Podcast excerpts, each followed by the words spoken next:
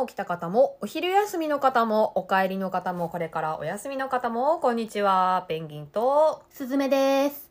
このラジオは、ミーハーお気楽 OL の姉、ペンギンと、サブカルシャカレキ OL な妹、すずめの会話を、せっかくなら誰か聞いてくれないかなと垂れ流す番組です。姉のペンギンです。妹のすずめです。よろしくお願いします。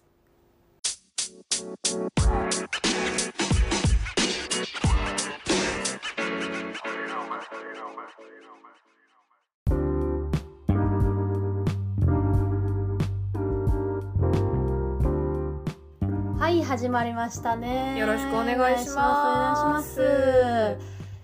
ちゃんと撮ったの先々週ですよ。2週間空いてるはずうんなんですけど、うん。あの、ペンギンさんがずっと、うんあれ？先週も撮らなかったっけって。え、もう先週撮った気しかしないの。どういう状態？大丈夫 ?10 月が秒ですか？時空の歪みがまだ発生してる。大変ですね。うん。うん。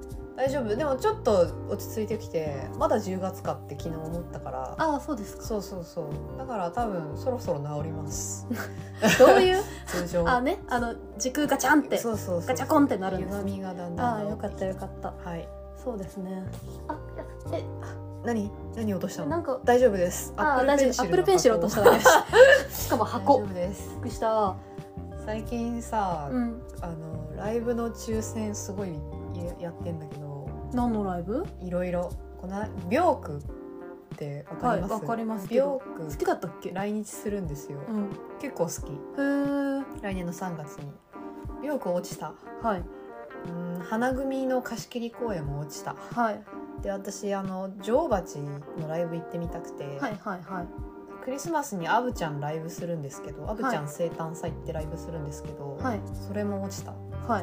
もうね理由は分かってる実はね、私羽生結弦くんの賞当たったんですよえー、もうじゃあそれじゃん。そうバランス取ってんだよ、神が。吸い吸い取られたうん吸い取られた、吸い取られてるよ。もうだはい神様がこうね、そこにボーン使ってあげたから、そうそうそう。もね、調整してんだよ。ダメだった。当たったの？ダメだと思ってたのに当たったのうん。だでもさ人間はやっぱ欲深いから、うん。あの私すごい遠い席で申し込んじゃったんですよ。一番安い全体、はいはい。まあ全体俯瞰で見れるんですけどでもう受かったら受かったでさあアリーナ席にすればよかったなとかさもっと近い席にすればよかったなとかさ人間は欲のとどまるところを知知ららなないいね。うん。でもさ、それは遠い席だから当たったんでしょ？逆に言えば。いやそうなんです、うん。ええおっしゃる通り分かっているんです。分かってるんですよね。はい。それはね。いやーでもねアブちゃんのライブも行きたかったな。ちょっと残念すぎるんですけど。まあしょうがないねうん。え、ていうかさ、まあ、アブちゃんはわかる。し、うん。ビョークもわかるんだけど、花組をライブって呼んでんの？ライブじゃないの？ごめん。ライブだから公演のライブとか公演ののチケットね。そうそうそうそうあ、そういう、なんか、あんのかと思った。花組はライブという感覚があるのかと。あ、そうですか。なんかね、ま宝塚結構その JCB 貸し切りとか、うん。E プラス貸し切りとかいろいろあるんですあ、よ、貸し切りは、うんうん。うんうん私結構それ毎回申し込んでるんだけどなんか当たらないんだよね。宝塚の抽選ものすごい確率悪くて。うん。逆になんかあの何？その知り合いのファンの方であるんですけど行きませんか？とか、うん。なんかそういう方でチケットをもらう おこぼれ預かりみたいな チケットが多くてあ、そうなんだ。自分でこれ行きたいと思う抽選はね全然当たらないんだよね。なんでかな。へーそれはなんか土日ばっかり申し込んでるとかあまあでも基本的に貸し切り公演ってもう土日限定あのーしかない。公演がそうそうそう。土日のお昼とかそういうのが多いからそれが結構ね外れるんですよね。うん。意外と変なとこから回ってくるチケットの方がもらえたりするみたいなねのはあります。チケットはもうでもこれはご縁だから。ねえチケットはご縁ですよ、なんかあー落ちたなと思ってたら、うん。なんかふっと当日券行けたりとかね。突然リセールが目に入ったりとかいねありますから、ええ本当にご縁ですよこれは。取れてもいけなかったりするんですよ。そうですよね。はい、おっしゃる通りです。どうしてもこの日に出張入ったとかね。そうです。ありましたもんねあなたははい、ね、いや羽生くんのショーも私ちょっと仕事の都合で行けない日程だったんですけど、うん。たまたま仕事が結構ずれて、うん。羽生くんのショーの日程になんかポコって開いたの。仕事と仕事の間に。うん。でなんか申し込めるかもと思って申し込んだらバンって取れたから、うん。いやもうこれはね行くしかない。うん。神の御心のままに、お導きですよ。はい。はい発狂してるかもしれないよ、ねちょっとそれいつですか？えっと11月のね上旬なんで。ああじゃあこの後かも次の次ぐらい。次の次ぐらいですね。発狂してるかもしれない。怖い怖いちょっとやだな。やだな。はい。と楽しみ楽しみです。まあた。楽しみ。うん。半分怖い半分ですけど。風邪ひいたりとかさ。あコロナがまた流行ったりとかさうん。自分がコロナになったりとかさうん。よくわかんないよ。羽生くんがさ健康でいらっしゃっていただけるかどうかもさ、あうん。我々 我々の知るところではないもうでも毎日こうやって羽生くんが健康でいられますようにって祈る人の気持ちが分かった。あやっぱオリンピック見に行く人とかやっぱいやそういう気持あちなんだろう祈ってたよね。なもうなんか病気も怪我もしそうませそうんように。そうそうやっぱ怪我とかがね怪我怖いよね本当にね。もうお願いしますっていう気持ちでやるしかない。んだねでもあれですか？えっとプロ転向して初、初のショーっていうか早いよね。早いなって思ったんだけど、まあショーのあれが八戸と横浜だから。いなんかすごいな。やだ何地元地元じゃないよね八戸いやではねも多分ね仙台本当は仙台でやりたかったのかなとか、それかなんか仙台はもしかしたらもっと別の公演とか追加公演を発表するために撮ってってるのかなとかいろいろ言われてるんだけど八戸八戸ってね なんで八戸？だから八戸のホテルめっちゃ高いらしいんですよ。そこのショーの期間中だけ。そうなんだ。高で騰してるらしい。高騰してでも埋まってるみたいな。そう。すげえ、まあ、そもそも多くなさそうですもんね。ま数が。うんまあ多分ね まあ頑張れば仙台とかからも行けるから。うん。まあ撮るんだったら仙台で撮って朝八戸に行くとかもありかはありかもしれない。ちらうっちらね。いやー。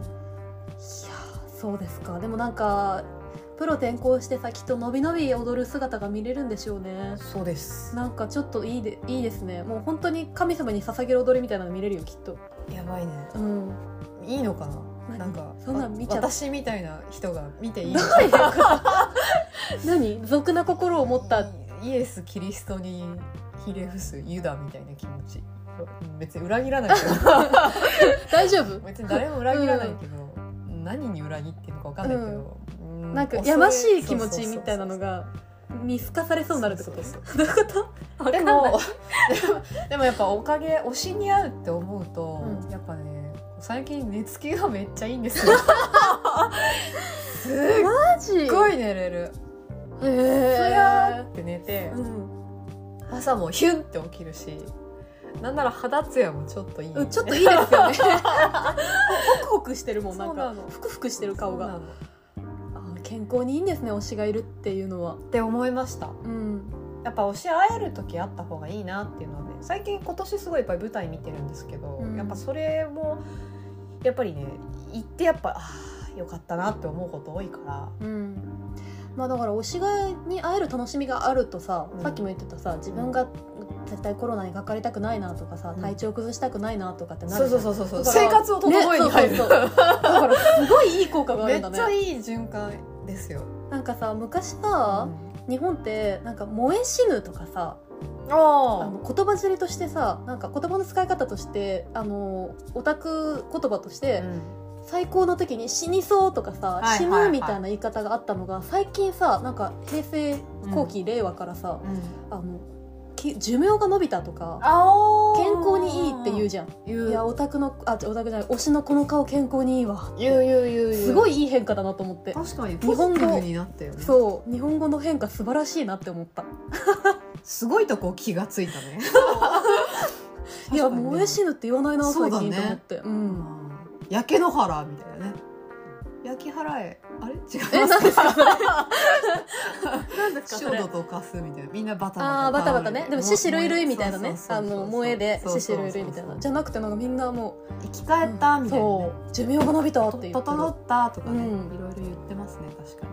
はい。あごめん9分すごいこれまだオープニングですよ。やばい。オープニングオープニングは。い。いいですか？お願いします。それではお付き合いください。ペンギンと。すずめのさえずりラジオ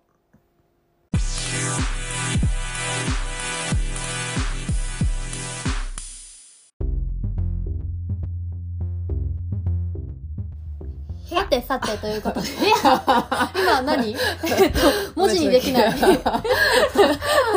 うした？どうした？ちょっと気合い入れちゃっあたウルトラマン並みの。ヒャッああ、ウルトラマンね。はい。はい。ということで、えー、ペンギンさんからいきますか。はい、お願いします。ポンキさんアニメ結構見てる。はい。えっと、何を見てるんですか？スパイファミリーうるせえやつらブリーチゴールデンカムイチンソマ。大変だな。もうだってそれで平日終わるじゃん。終わる。終わるんだけど。5日間終わっちゃった。まあまあ、うん。でも面白いからさチェンソーマンとかすげえ見てんだけど、うん。あのまだ原作読んでないんですけどね。ゴールデンカムイももう最後の4期始まったし、えでもゴー私ルデンカはゴールデンカメの4期ってどっからどこ？どっからなんですか？えっとカラフトから帰ってきて。あじゃあもう本当最後だ。そうそうそうそう。そっからどこまで行くかはちょっとまだ分かんないけど、うん。そうでもあの私ちょっと今ネットネットフリでも昔のアニメ見てて。はい今年は。あの昔の本当アニメ版の「エヴァ」とか見たんですけどほあのそこのその当時のやっぱ二大巨頭だと思うんですけど違ったらごめん「あのゴースト・イン・ザ・シェル」っていうね押井守の監督の最初の映画見たんですよ。はい。広角機動隊って聞いたことあります？あ聞いたことだけはあります、はい。何かは知りませんが。ゴースト・イン・ザ・シェル広角機動隊っていうタイトルの映画この間見たんですけどはい。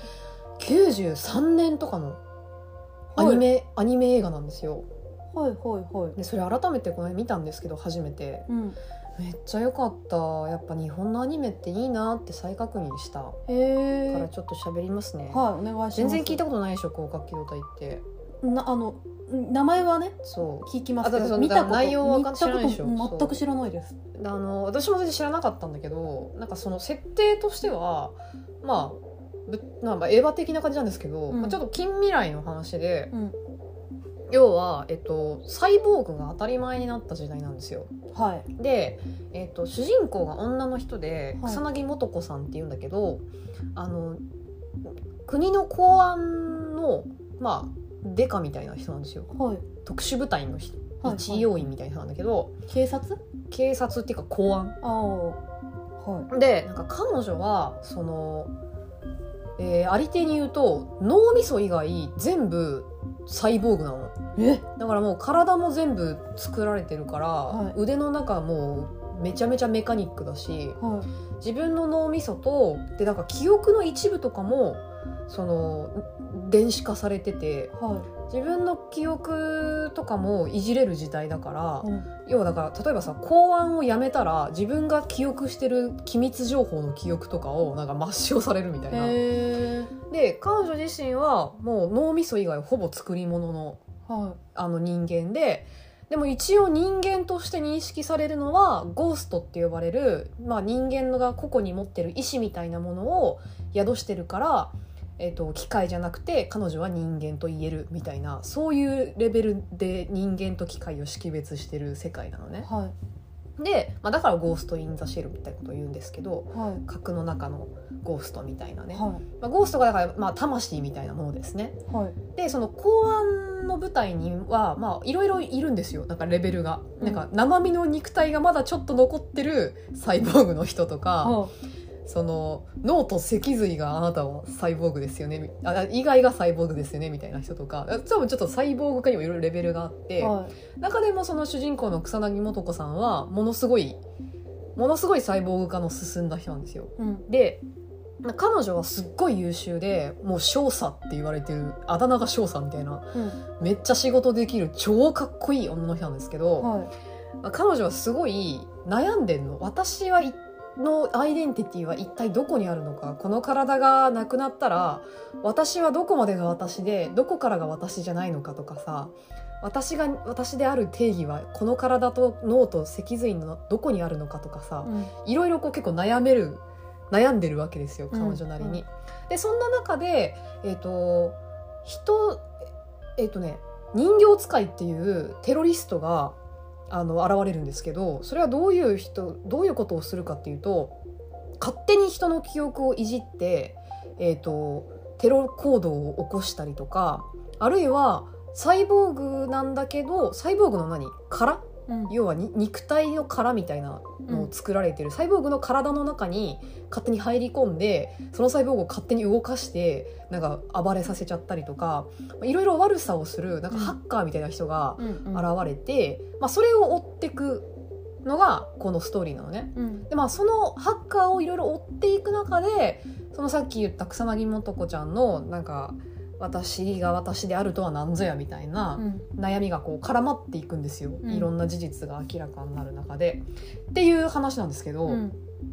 もうね一番の魅力は超かっこいいの。さっきも言ったけど草薙素子が。ほほんと付き合いたいレベルでかっこよくう。て、えっと、声が田中敦子さんっていう人の声なんだけど大御所。しっとりしっとりかっこいい落ち着いた深みのある本当にいい声で、うん草薙素子として喋ってる声がもう最高にかっこいいわけ。うんうんうんでも素子さんやっぱもうあのドクター X の大門さんみたいな感じ。大門みち子。ああ私失敗そうそう私失敗ししないんでみたいな感じのことをもう全然言わない声に出さないけどできちゃうみたいな、うん。だからもう任務も普通にこなすしもうねめちゃめちゃかっこいいんですよ。しょっぱなから。最強なんだ。最強。なんかだからその、まあ、言っちゃうけどさシンジ君みたいな「なんで僕なんだよ」みたいな悩みとかない？ああもうやります。淡々と「うんはいやります」みたいな感じの人で本当にかっこよくて。でもだからそんな彼女がさっきこうあ最初のところ冒頭ですごい強調されてるからこそあの彼女のその中盤以降の自分とは何者やっていう悩みがすごいねあの人間らしいっていうか、うんうん。いじらしく感じるんですよ。でその彼女にもちろん仲間がいてあのバトーとトクサトグサっていう2人の男の人が同じチームにいるんだけど、うん。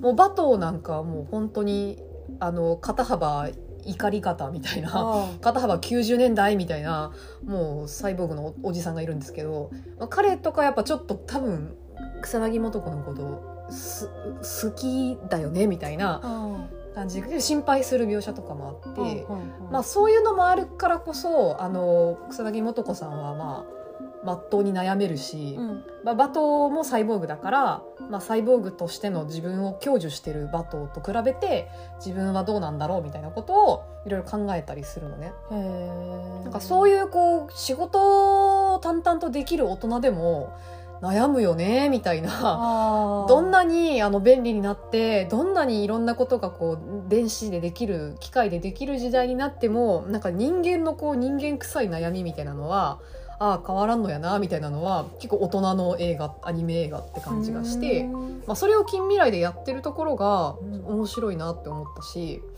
であとねもう一個はね音楽がめっちゃかっこよくてほ河合健二さんっていう人がやってるんだけど、うはい。にあの能の歌いとかをベースにしたすっごい民謡っぽい音楽がずっと流れてるの。えそんなメカニックな世界なのに？へそうでそこのマッチ具合がヤバヤバでして。えあのなんかエヴァでも結構重要なシーンでクラシック流すみたいなのがあって、そういうのがすごい良かったんだけどやっぱエヴァあえっと広角機動隊でもあのやっぱここぞっていう時に超和な曲流れてくるの。和なんだけどちゃんとシンセとか聴かせてるから音楽もその未来の世界にめっちゃマッチしてるしあーかっこいいって気持ちにななりながら見れる、なんかだからやっぱ日本っぽいのかな。なんかそのさうん素子さんの悩みみたいなのも、うん、なんか海外でやると多分かっこいいアクションで見せる方に振っちゃうじゃないですうんかこういうもう近未来やると、うん。まあ、それはそれで全然好きなんだけど、うん。なんかそこで内面にさそう。あのめっちゃ内面にフォーカスししてているくのがうん日本っぽいよねやっぱ映画とかの,、ん。あの系譜もあって。すごいね。まあ多分90年代のなんかバブルがふわーって落ち着いたぐらいの多分頃にできた映画だから、なんかこのまま日本がどうなってっちゃうんだろうみたいな不安があったのかなとか想像しつつ、うんうん今見ても断然かっこいいのでそうなんだ。もうね90分ぐらいで見れるの。あ短いんだ。短いの、ね。だからすごい見やすかったし、まあ、最後あのー、素子ちゃんがどうなっていくのかも含めてちょっとねぜひ見てほしいなと思いました。いはい。やもうほんと草薙素子付き合ってくださいって感じ。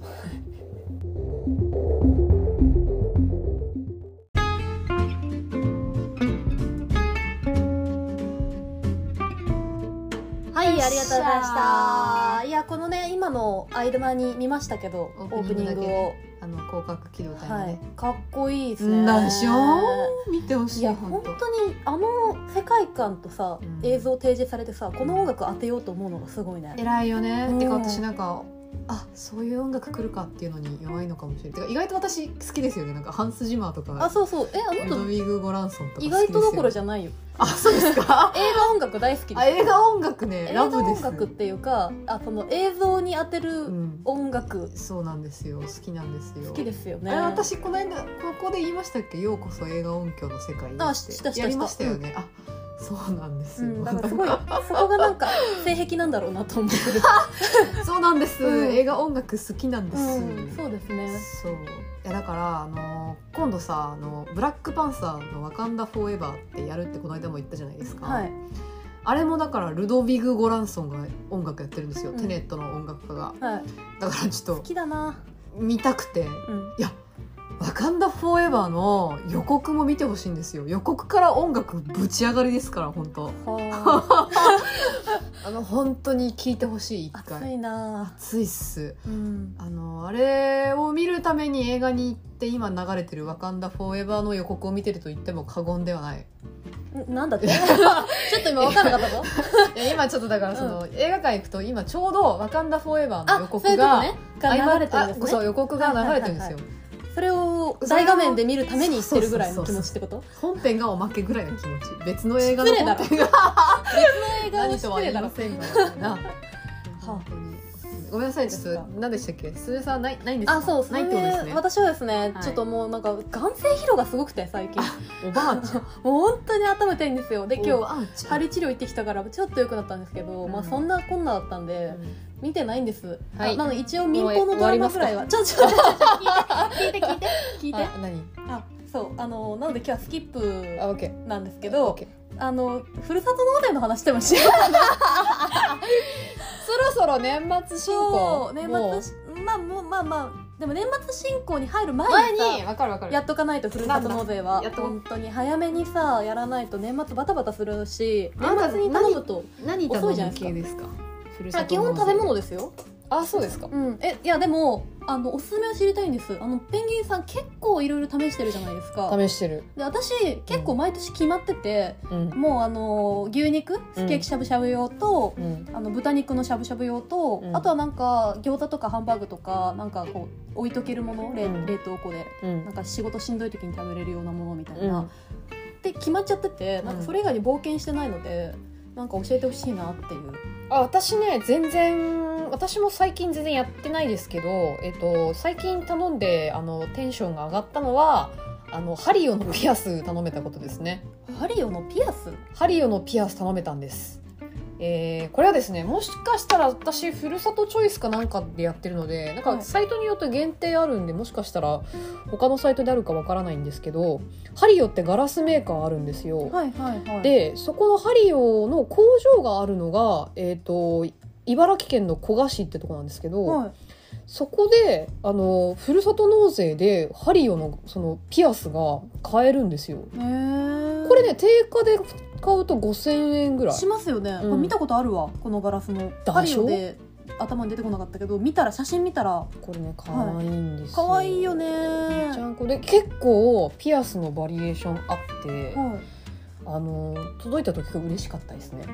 でしかも実際めっちゃ使いやすくて、うん。私すごい使ってますピアス今。へえほどちょっとそういうピ高高額高額系じゃなくてえっとあの物系？うん物系、うん。アクセサリーをいいなと思っていて、はい。もう一個今年頼もうか迷ってるのは、えー、と長崎とか、はい。えー、とし伊勢志摩とかのふるさと納税でよく来る一粒真珠のピアスを頼もうか今迷ってる。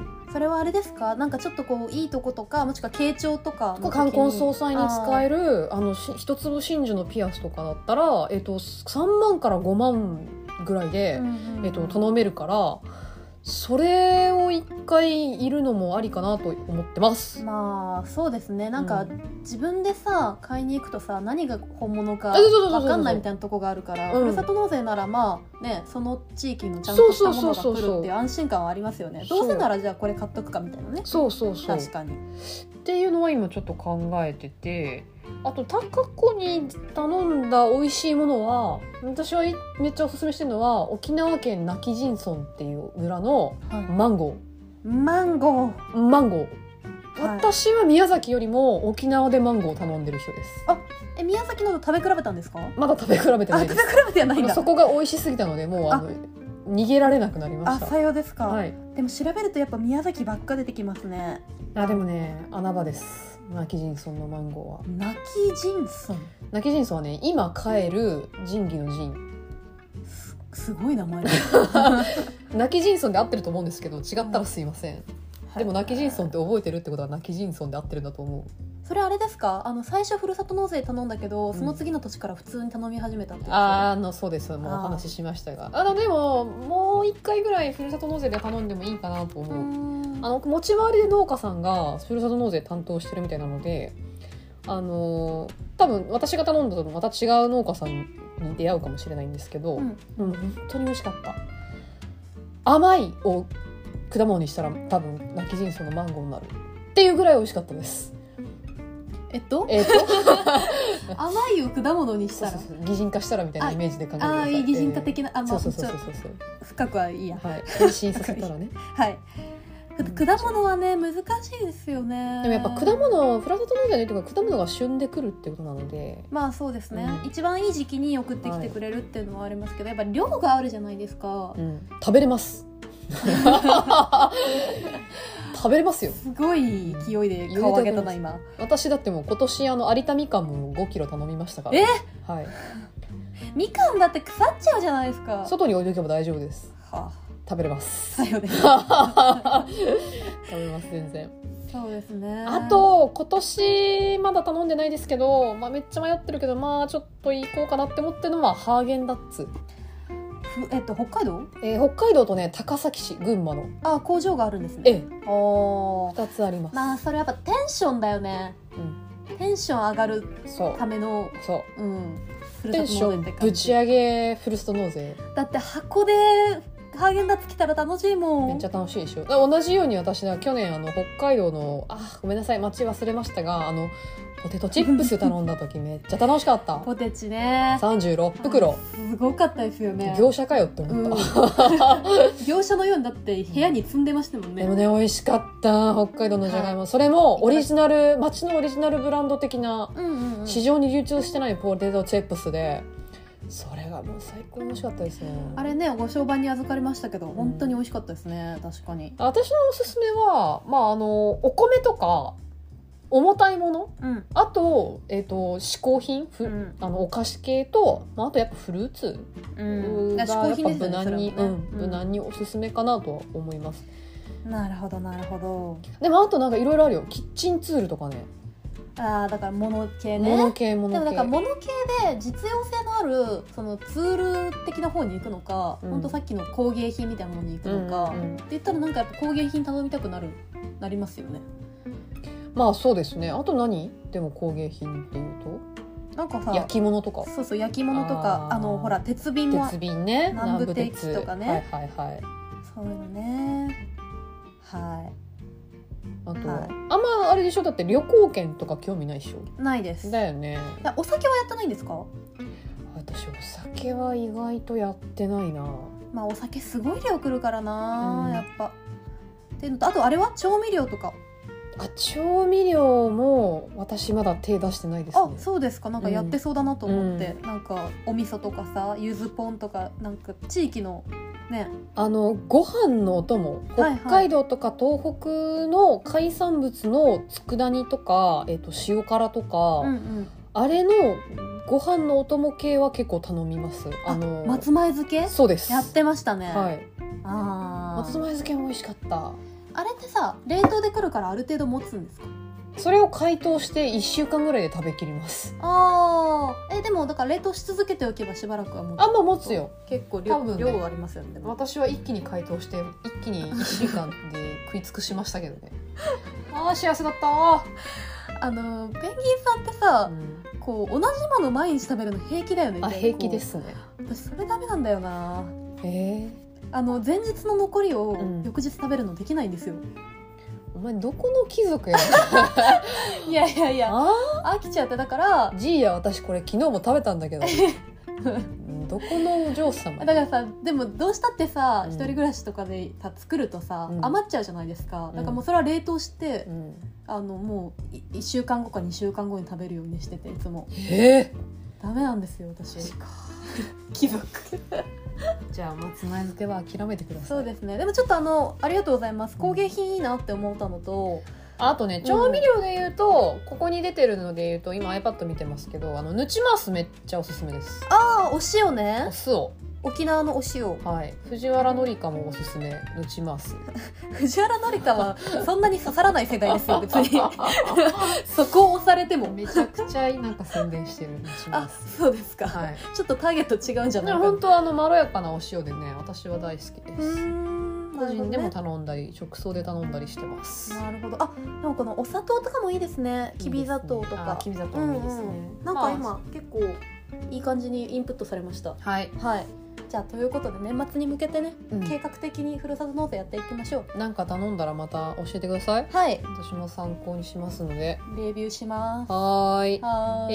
えー、というああというわけでえあこれもエンディングじゃない エンディングじゃないの？あそっかそっか。うもういいんでしょう？このまま終わっちゃって、まあ。どうせもう今日なんもないもんね。そうですね。あでも私ちょっとしゃべっねいいですか？どうぞ。あのいや3分で終わります。あのなんかね前回アンナをなんかうまく喋れなかったのっていう反省があるんですよ。はいいやなんかし必要な事項は伝えた気がするけどうん。もっとなんかね魅力が伝える伝え方があったと思うんだ。はい。久々に反省会入りましたね。いや反省会入っててはい。やっぱね私ちょっともしかしたら台本とまでは言わないけどえ？なんかメモしていった方がいいなって思ったんですよね。はい。なんか喋ってるうちにあれとこれとだ優先順位があのだんだんさもうあのこれが8分ぐらいとかになってくると、うん。焦っちゃって、うん。何から喋ればいいんだっけの優先順位が、うん。頭の中多分混乱しちゃうんですよ。うん。でいっぱいこう良かったポイントを逃し喋る前にうん。考えたことを逃しちゃうんだよね。うん。だからこうそれを、まあ、メモ書きして喋った方がいいのかなってえ？思って。そこまでこれ命かける番組じゃない？だから台本じゃなくてメモよメモ。あメモね、うん、だからあの一言で、はあ。あの俳優が良かったとか、はまあ、てか俳優というかペース時のあの演技のここが良かったみみたいな、程度の。よかったポイントね。そうそうそうメモですメモです。なんか最初に言ったらいいんじゃない？今日の良かったポイントはこちら。ででんっつって。ああ最初に1番箇条書き1番ほにゃほにゃ2番ほにゃほにゃ3番ほにゃほにゃとか言ってでもそれでさ2番まで喋ったあたりでもう10分来ちゃってたらさ3番目が喋れなくなるよね。その時間配分が多分喋りながらできないんですよ。え不器用。ラジオ向いてないそれラジオ向いてない。生放送じゃなくてよかったねこれ。いやほんとそうですよ、うだからやっぱメモ？ある程度優先順位うん、つけていこうかなって、うん。なんかそれを思ったのはうん、古典ラジオ最近ずっと聞いててまあ、最近っていうかずっと聞いてるんですけど前から、古典ラジオってもう綿密な台本があるわけじゃないですか、うん、それでやっぱ喋ってるとこんなに聞きやすいんだなってああ思って。まあそりゃそうだ。でも大体のラジオ番組はみんなそうなんだよまあそれは台本あるか、うん。そうだそうですね。好き勝手喋ってるのはあのオーバーザさんぐらいでしたよ。ジェーン・スーと堀井美香ぐらいだからだからな2人だからなんとかなってる。そうそうそうそうまあまあまあまえじゃあやってみる、そういやお任せしますけど。ああそうあの別にペンギンさんはできるじゃないですか、うんな。もうあのね流れるように喋れちゃうじゃないですか。うん。私はちょっとね準備が必要かもと思った。なんかその方が落ち着いて喋れるやっぱり。なるほど、だんだん焦ってきちゃうんですよやっぱり。5分過ぎたあたりから。うん、だからやってみます来週から。頑張ってください。はい。決意表明でした。はい。はい。ということで終わりでいいですか、もう他に言っとくことないですか？え大丈夫です。こんな反省で終わっていいの？ちょっと明るく終わろう？なんかお前や いやでもお前がお前あでがも反省しだしたんでしょ勝手に。でも反省だけど前向きな反省なんだよこれは。じゃあいいですよね。じゃあ終わっていいんですよね。終わっていいです終わってあいいですかね。終わりますよ。はいえー。怖いな。はい。なんやねんっていう、えーというわけで本日はこの辺りで。このラジオは姉と妹の会話をせっかくなら誰か聞いてくれないかなと垂れ流す番組です。